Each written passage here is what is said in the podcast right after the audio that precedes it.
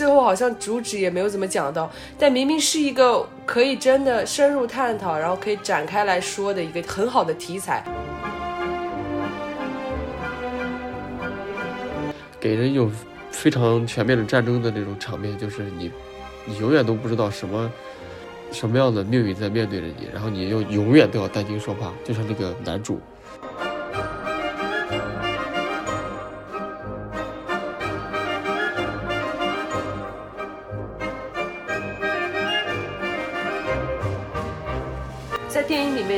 这个历史的进程的话，很重要的一点就是它能够凸显出这个人在这样大的环境下面个人的那种生存、那种颠沛流离的那种状态，我觉得那个是很重要的。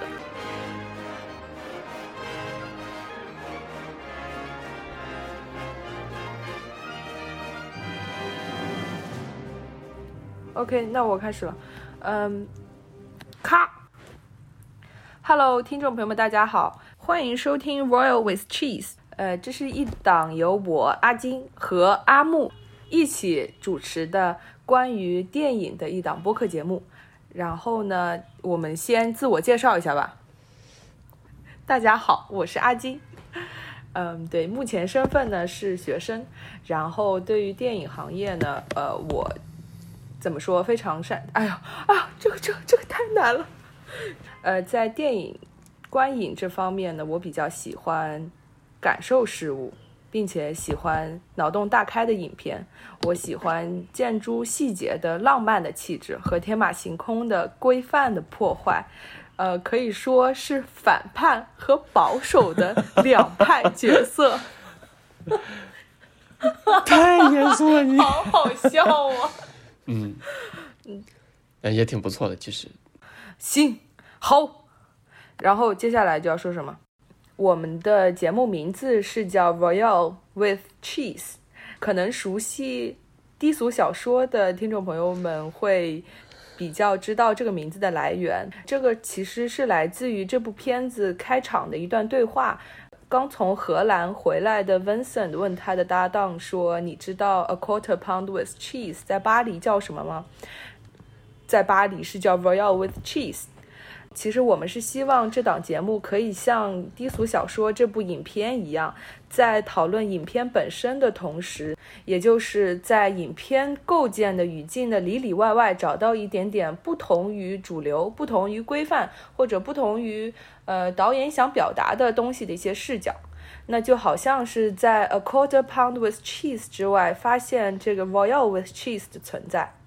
那所以这档节目将由我和阿木。一起在呃漫谈热映影片的同时，我们将基于热映影片的某一特质来引申到另一部我们觉得可以关联或者值得推荐的影片，然后呢再加以比对讨论，找到一点点突破主流思考或者突破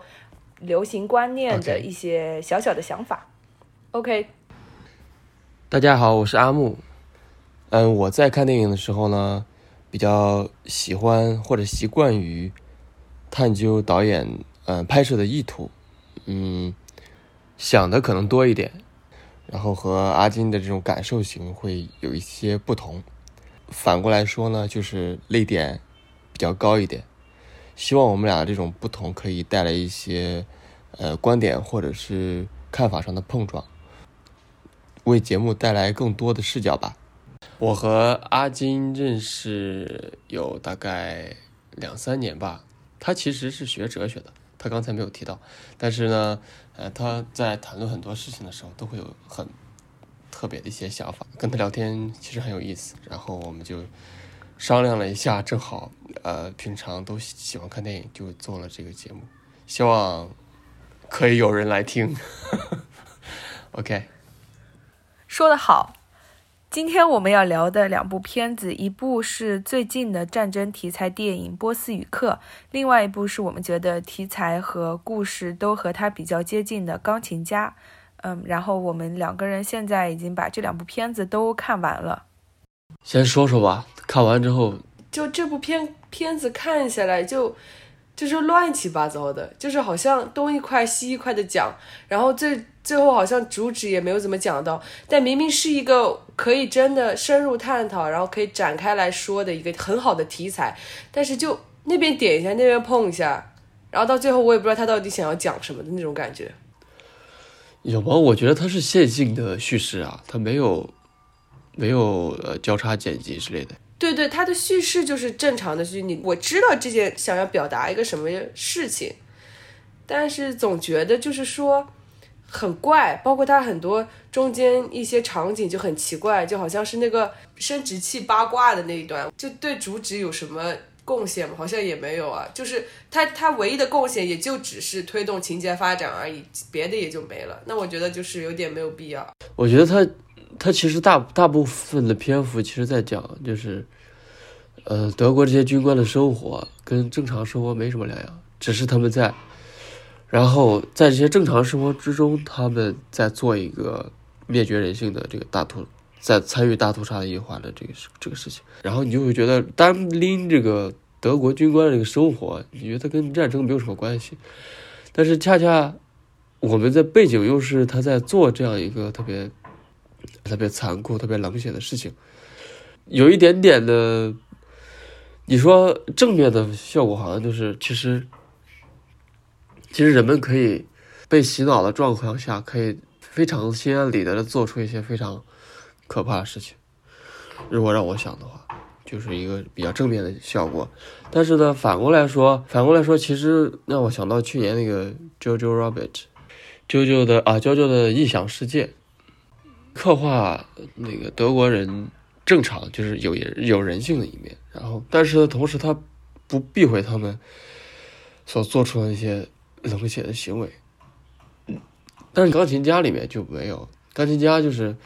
他是反过来说的，他不是说德国人或者德国军官怎么样，他是在讲，呃，波兰人或者是犹太人本身也当了收容区的警察，就是被害者的群体中也有参与迫害自己同类人的。一份子，好像这个这个，然后钢琴家的小说当时这个呃这个人写出来之后，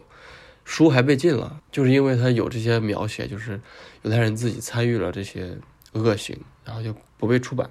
着重的点不一样吧？就是一个，当然肯定钢琴家拍的更好一点，他拍了 犹太人的全面的生活以及整个战争背景下人到人们遇到一些事情，虽然它只是集中在。可能在波兰这一个地方，但你就会觉得好像非常的满，非常的怎么说呢？你就大概明白这个战争发生了什么样的事情。它有很多细节，像你说的那种把人扔下来啊，有的时候你会不知道为什么周围就被人就被那个军官给突袭检查，然后就被杀了，给人一种非常全面的战争的那种场面，就是你你永远都不知道什么。什么样的命运在面对着你，然后你又永远都要担惊受怕，就像那个男主。对，对，对，我觉得那个就很完整，就是而且它的主旨也很清楚，就像你说的，一个是描写战争的残酷，然后对个人的破坏，然后对家庭的那种影响，以及就是个人在这种战争当中，嗯，不确定明天，不确定下一秒是否能够生存的那种。狼狈也也甚至都不是狼狈，就狼狈这个词已经不够了，是一种颠沛流离的感觉，就比颠沛流离得再惨一点的那种词的那个感觉。对，然后那个其实我们的词汇量，我们的汉语词汇量也不多。笑死！总之，对，就是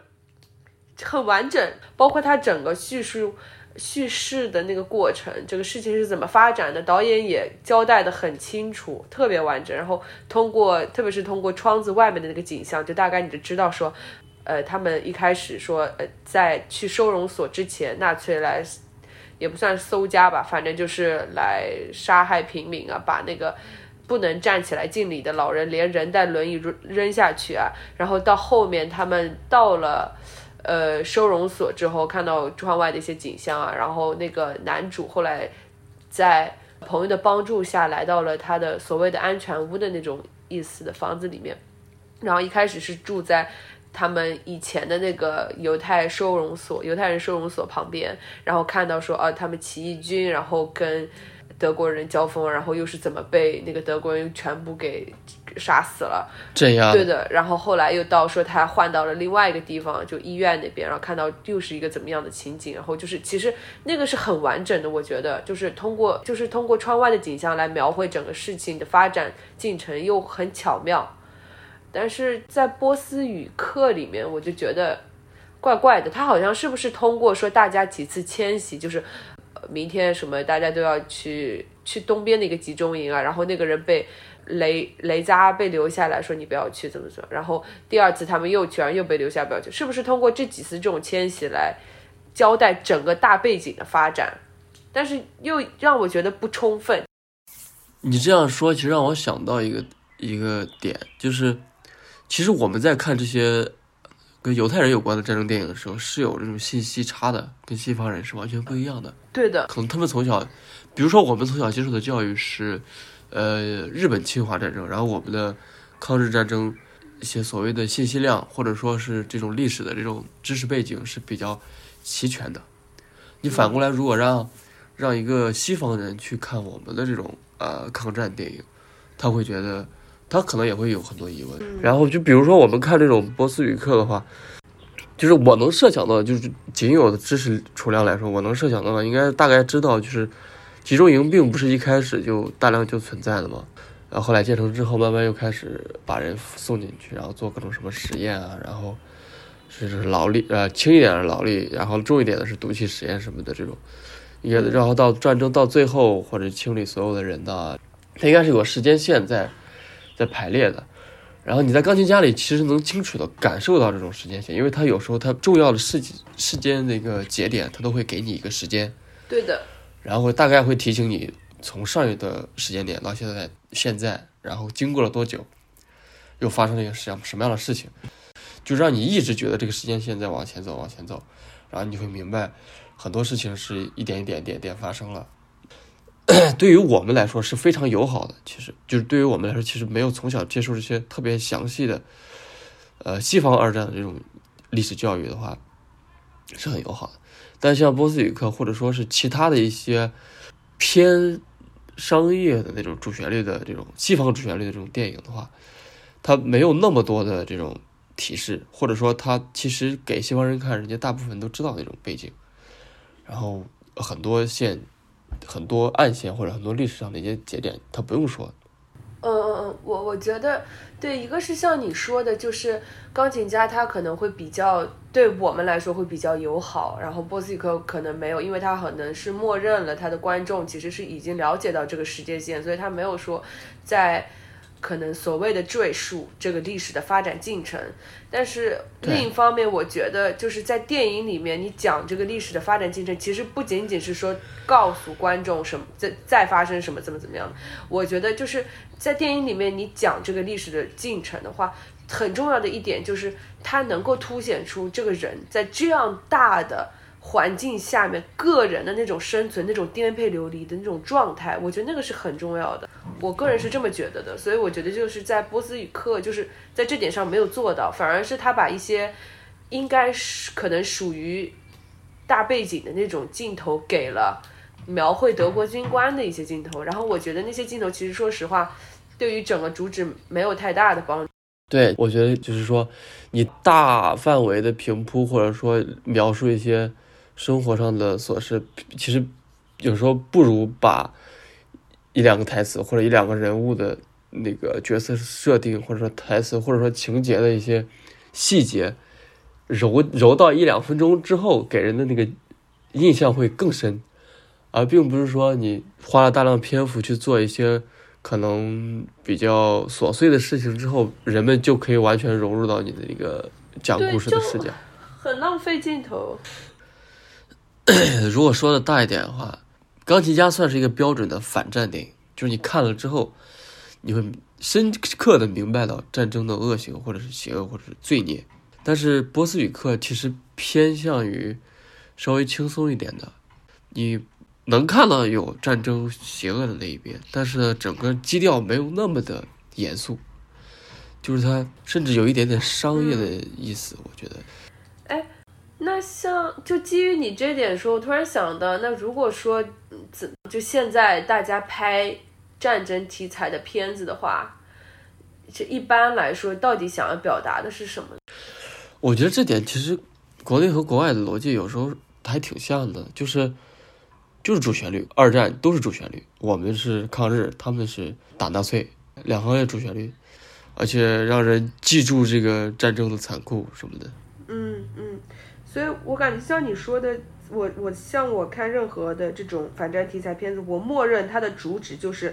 就像你说的反战嘛，然后热爱和平。但是在波斯语课这边，我就我迷惑的一点就是，我在这部片子好像没有怎么 get 到这点，就怪怪的，好像是一个很好的题材，很新颖的一个点，但是又那个导演又没有怎么真的拍好。对，对我觉得最大的遗憾就就是他这个语言是怎么把它给。编出来的，怎么用名字给搞出来的，甚至他可以加一点特效什么之之类的，把它做出来，也都挺好的。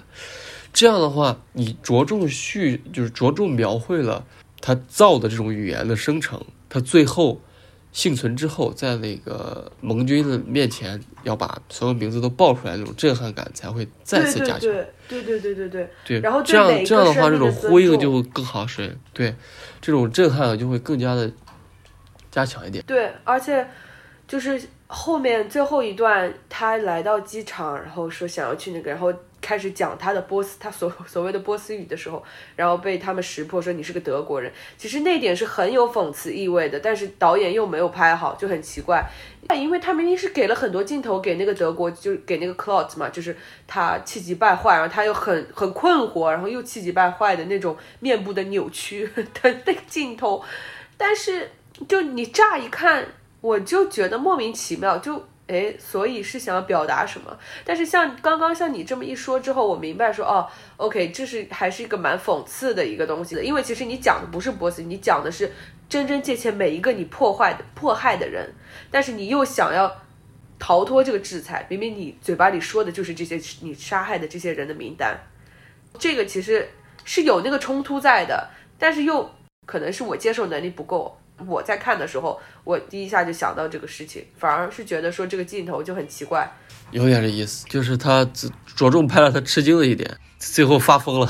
就就怪怪的哦。有可能你知道是什么？因为可能是真的不是那个语言讲那个语言的人，所以他讲德语，他讲正常的德语和讲正常的真的波斯语和他讲假的波斯，对我来说没有什么，我我听不出任何的差别来。但是可能对于真的德国母语的人来说，听到他讲这个乱七八糟的话的时候，可能那个冲突感已经在了，要么是这样子。对我们有两个信息差，这样说的话，一个是历史的信息差，一个是语言的信息差。这样我们可以聊到底，你说真正的反战电影，你心目中的反战电影应该是什么样的？哎，嗯，我这我心目中反战电影，就像你说的，就一定是就反战嘛，热爱和平啊，通过描绘战争的残酷，然后。个人命运颠沛流离，突出说热爱和平。然后钢琴家这点我是真的有体会到，而且特别是他那个角色设定，就是钢琴家已经就是一个岁月静好的一个职业，人可以追求你的最高意志，就是更高意志上面的一些享乐的一些东西嘛。对他这个身份也非常讨巧。对吧？然后再通过整个战争过程当中，他怎么真的是饥饿，真的已经就回到了他最最最最最的最初的那个生存需求，什么音乐啊什么，真的已经无所谓了。然后到最后整个战争结束之后，他又回到了他光鲜亮丽的那个身份之后，就至少在那个角色的设置上面，他那个整个角色颠沛流离的那个进程上面，能看得出来说，哦，这个战争又是特别残酷。但是在波斯语课这个就没有，但是，嗯，对，就没有。所以我觉得就是 在反战主义题材的主旨上面的话，就得表现出这个嘛，你得热爱和平啊，你要通过导演得通过一系列的叙事方式或者一些情节构造来教育大家，也不说教育大家吧，反正就是来告诉大家和平是何等的宝贵。我觉得波斯尼克有一点点好像想要谈论，怎么说，谈论一个更深刻的一个概念，对生命的尊重嘛。因为他整个故事情节其实也设置的很巧妙，就是那个雷扎把每个受害的人的名字变成了一套语言，然后让那个德国人背，然后最后想要逃脱制裁的那个德国人，因为背了这套名字，反而被制裁了。那这一点其实还蛮巧妙的。对的，对的，有一个首尾相应的一个感觉，一个讽刺的环嘛，因为他本来要，就是他所做了一些迫害别人的事情，到最后，其实以某种形式上在他身上得到了一种现世报的感觉。嗯，就还真的还蛮讽刺的。我觉得如果这是他想要表达的主旨的话，我觉得还蛮就对于一个反战题材的片子来说也蛮新颖的，就通过这个视角嘛，挺新颖。但是他没拍好。对，所以导致拍的非常日常。对对对，就是他有一个特别好的反战的底子，但是呢，导演用了其他的方式把它拍出来。你还看过其他的反战题材的电影吗？这两年的你看过吗？就这两年比较新的一些战争电影，比如年前有个什么一九一九一七敦刻尔克，在朋友圈看过很多他的名字，但是我真的没有去看过，因为我觉得是这种沉沉重的片子，我有点不太敢去看。嗯，我记得一九一七那会儿上映的时候，真的在朋友圈里面好多人都在 Q 他，但是我一直迟迟没有去看，因为我很怕看这种片子。就好像要要做很大的心理预设才能去看这样沉重的题材，是吧？有点。对，但是其实这样反过来的话，我可以放心告诉你，其实近几年的很多这种所谓战争题材的电影，它一点都没有那么沉重，就不像我们以前看的《辛德勒名单》，或者说像《钢琴家》，或者是什么《条纹睡衣男孩》，甚至是什么《拯救大兵瑞恩》那样的，就是那么的沉重。它其实最近的很多战争题材都是。都是想突破一点这样题材的一些东西，他会找很多，比如说一九一七的这个一镜到底，或者是不斯语克这个题材，就是语言这个事情，甚至敦刻尔克这种商业片，就是他很多宣传当时或者说电影本来基调就不是特别的沉重，就是当然他肯定会描描绘战争的一些东西，就是该深刻的地方他肯定会有，但是他我觉得很多最近的这种呃。战争电影它核心并不是完全反战的，就像你说的那种纯粹正确的那种反战的感觉，其实越来越少了。包括去年我看的那个《JoJo Rabbit》，就是呃，我之前听的那个播客有一个人就很不喜欢《JoJo Rabbit》，是为什么？他就说整个电影的基调是比较好玩有趣的，因为它是一个孩子的视角去看的，很多事情他都以一个孩童的视角去解读，或者以以男男主这个小孩的这个。童心的这个有童心的这个点去做的，这个这个主播就说他其实不太喜欢这样的手法，就是会有一种那样的感觉，就是他怕现在的小孩看了之后，他会觉得战争其实没有那么的邪恶，没有那么的残酷，就好像有点好玩那种感觉。他觉得这种表现形式对在某对被某些人看到之后，可能会稀释掉战争的那种残酷和那种邪恶的罪行的感觉。对的，他觉得这非常非常不好。对。你这么一说，我想到了很有名，就国内特别有名那个片子，那个潘长江演的那个还蛮搞笑的那个片子，讲抗日的啊，举起手来，举起手来是吧？对对，那个片子完全把战争这么严肃的一件事情玩笑化了，然后把这个鬼子的形象玩笑化，完全没有凸显出说这个战争到底是怎么样的，反而是通过很多就是那种所谓幽默的一些手法来拍摄战争，其实是一件不太可取的一个事情。喜剧片，但是我觉得其实。你如果本来就是以喜剧为开头拍的一个电影的话，呃，也无可厚非吧。就是说，很多题材我不喜欢那种，比如说你你一个你一个什么样的电影基调之后，很多题材你是不能碰的。我不喜欢这样的限定。但是说导演的功力有时候还是能体现出来的，就是哪怕我觉得有一个比较喜剧的一个前就是预先设定的话，你拍那种反战的。也可以，比如说，我不知道你看过没有那个《早安越南》，我没有。《早安越南》应该也是算比较出名的一个反战电影，它它其实也是大背景的，就反反战的一个电影。嗯。以我觉得也是挺拍的非常好，但是它其实刚开始的基调也是以一种比较轻松的呃基基调拍出来。它是那个就那个很出名那个喜剧人，前两年还去世了嘛，就拍那个《心灵捕手》那个威廉姆斯，是叫这个。是他，他当主主呃主演拍的，就是我虽然他是一个轻松的一个视角进去的，但是最后我觉得呈现出来效果也非常好，就是 就是让你也能记住很多东西，因为它有会会有很大的差别嘛。它虽然以一一种轻松的角度切入，但是最后那种反差也非常大，或者说中间那种战争的那种呃残酷也会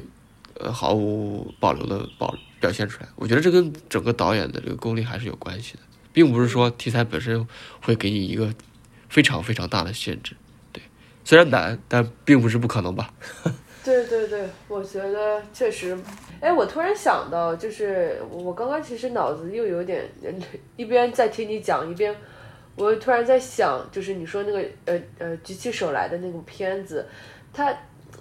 我不太喜欢的就是说他把日本人的那个形象完全就是小丑化，而不是说。就是有一点点关于人的那个探讨，就好像钢琴家里面其实有做到，就是特别是最后一个镜头，然后那个德国军官给他衣服穿什么什么，然后知道让人知道说，OK，这件这个战争这个事情不是任何一个人或任何一个国籍，就任何一个个人或任何一个国籍的个人的，他真的是就是任何就是这个时代背景这种错误的意识呃意识形态的错，对吧？但是嗯，举起手来这个东西就完全就是。把日本人小丑化之后，就对，就把其实他就是呃脸谱化的一个喜剧嘛，就是什么人是什么样的角色是非常明白明白的。男主是一个喜剧化的一个呃潘长江演的喜剧化的日本士兵嘛，傻傻的，对，然后就是一种闹剧式的喜剧来拍出来，定定位不一样吧？对。哎，而且就你有没有觉得，就是就是像中西方的一些。反战的电影的主旨以及它的教育意义还蛮不一样的，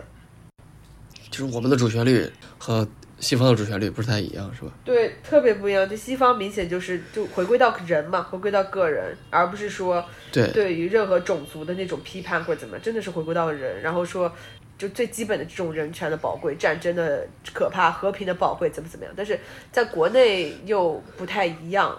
其实也蛮我后来想一下，我觉得也蛮好理解的，因为。像国内的抗日战争的话，真的是一个国家对一个国家，就这个分界线是很明显、特别清楚，国家对国家嘛。但是在国外二战的话，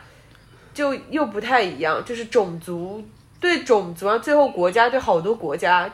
对，就是 两个世界在某种程度上来说还是比较隔绝的。虽然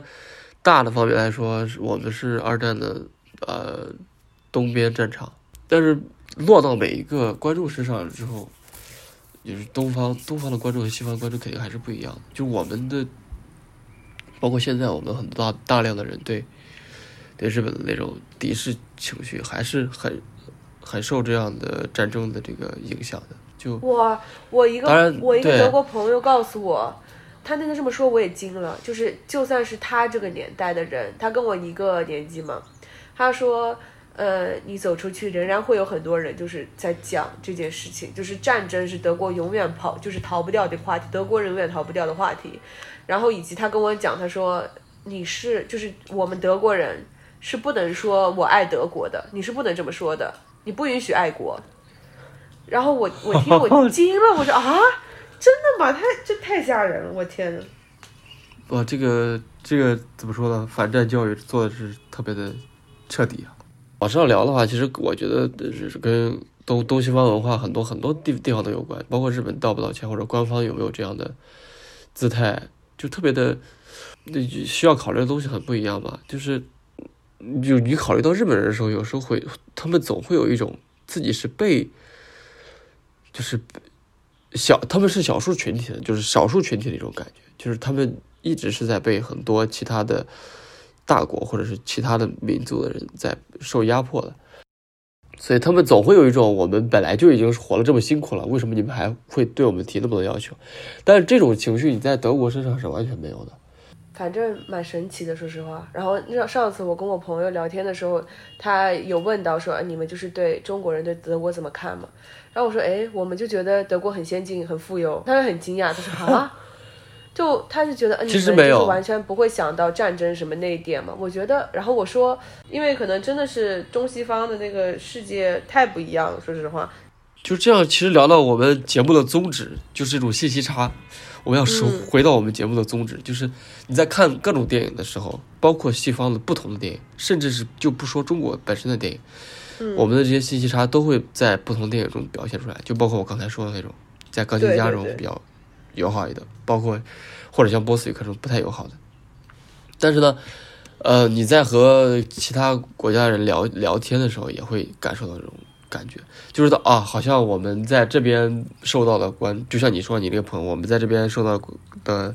印象是德国人怎么怎么怎么样，但是我们中国人可能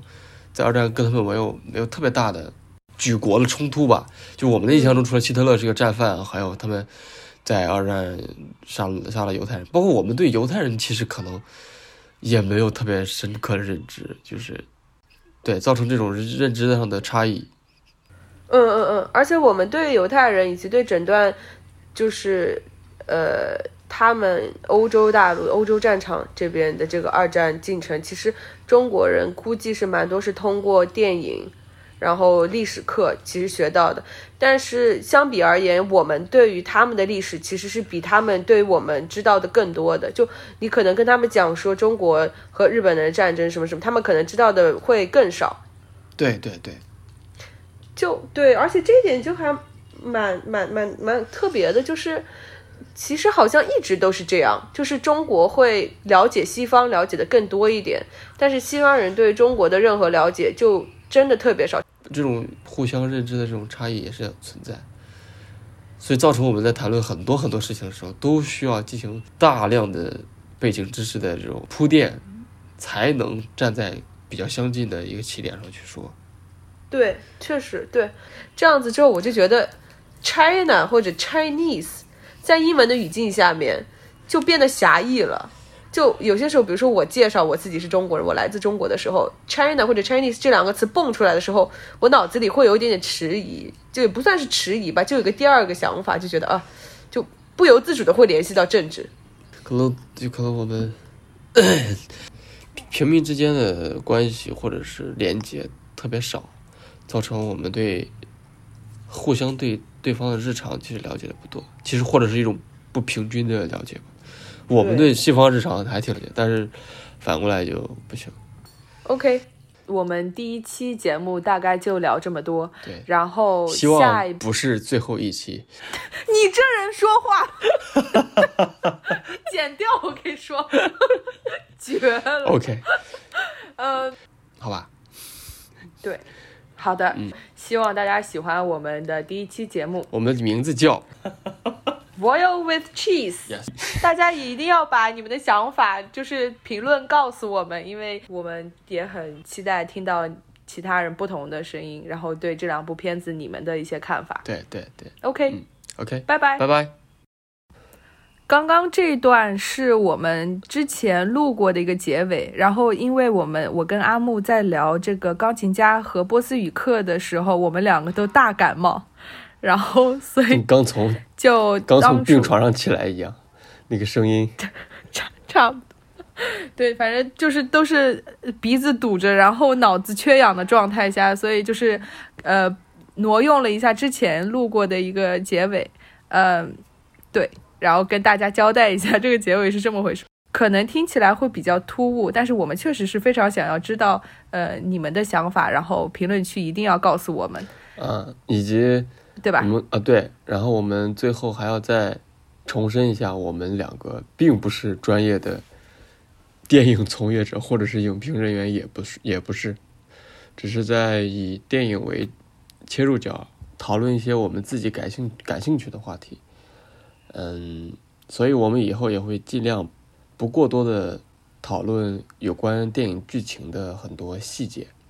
当然，我们后期剪辑也会注意这一点。对，嗯，然后我们下次嗯，大概要，我们商量的是要聊那个一个新的电影，是叫《打开新世界》，这个院线没有上，然后这个主演呢，我很喜欢，也最近也挺火的，你来稍微介绍一下。对我认识他，我知道他。我们这个主演叫 Vanessa Kirby 比还是 Kirby？Anyway，、可北 Anyway，呀，anyway，OK，so 他接着还有就是演那个《王冠》里面，嗯，Margaret Princess Princess Margaret 那个，嗯，然后还有是另外一部片子是《男人要自爱》。这两个应该都算女性主题的一个电影吧。但是打开新世界我们都还没有看啊，其实是对我们来说也是黑箱子。嗯嗯嗯，听友们，呃，可以先看一下这两部片子，然后到时候我们第二期节目见。OK，OK，拜拜。拜拜。